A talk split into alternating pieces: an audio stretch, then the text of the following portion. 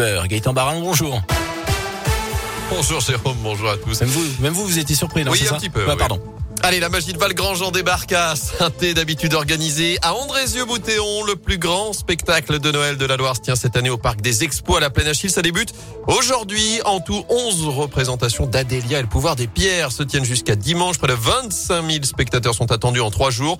Et l'association Valgrandjean qui organise l'événement annonce la couleur. Vous allez en prendre plein les yeux. Nicolas Story est le metteur en scène. On a un public qui est très varié. On a des enfants de 2 ans et puis on a des grands-parents qui peuvent accompagner leurs petits-enfants ou des adultes aussi qui viennent sans La recette, c'est le rythme du spectacle. En fait, euh, il y a 14 tableaux, mais en réalité, le spectacle, il est découpé minute par minute et il y a un changement visuel qui s'opère à peu près toutes les 70 secondes. C'est ce qui donne un rythme dingue au spectacle. Techniquement, on met le paquet. C'est 180 projecteurs, c'est 200 mètres carrés d'écran LED, des feux d'artifice pour faire en sorte de capter l'attention euh, du spectateur, même le, plus jeune. Et souvent, on nous dit, euh, ils ont deux ans, il a trois ans, est-ce qu'ils peuvent venir et ça va être pénible pour eux? Non, on s'aperçoit qu'ils sont vraiment captés par ce rythme-là qui bouge sans arrêt. Quand on entend les hurlements dans la salle, les gens qui sont debout à la fin, bah voilà, on a notre récompense. Et le spectacle Adélia le pouvoir des pierres est entièrement composé par des bénévoles. Ils sont plus de 160 sur scène. Il reste d'ailleurs encore quelques places à vendre à 26 euros.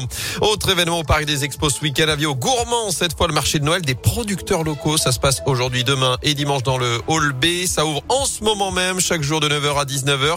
Ils seront 70 à proposer des produits gastronomiques. Enfin, toujours dans la magie de Noël, Saint-Victor-Saint-Y. Soirée de fête ce soir au Parc de la Roseraie à Saint-Victor-sur-Loire. De nombreuses animations sont prévues avec des spectacles, une retraite au flambeau, un village gourmand là aussi. Ça se passe de 16h30 à 21h.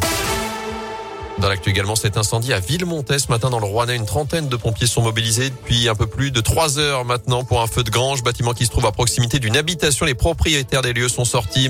La gendarmerie lance un nouvel appel à témoins dans la Loire. Ça fait suite à l'accident mortel de la 89 à Saint-Julien-d'Aude dans le Rouennais le 6 décembre dernier. Deux personnes avaient été tuées sur l'autoroute après un accident avec un poids lourd qui avait traversé la glissière de sécurité.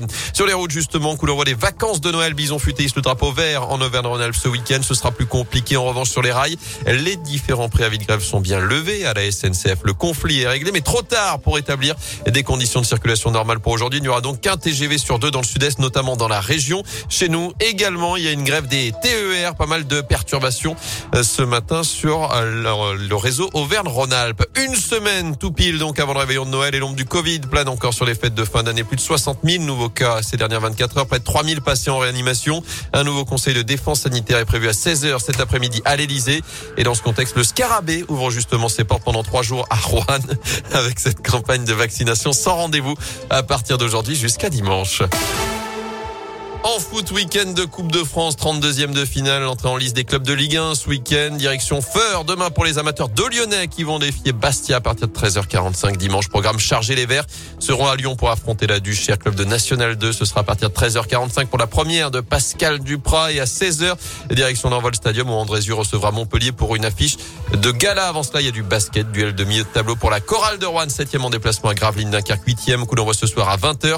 Notez qu'en Pro B, Saint-Chamond, toujours leader, reçoit Évreux la lanterne rouge à Boulogne. Et puis déjà, un premier podium au Grand Bordeaux. Anaïs Bescon a terminé deuxième du sprint femme hier lors de la manche de Coupe du Monde de biathlon en Haute-Savoie. Place aux hommes cet après-midi. Ce sera à partir de 14h15. Merci beaucoup Gaëtan. Euh, Guy a trouvé, Marion a trouvé, Oui. Marine a trouvé. J'espère avoir trouvé.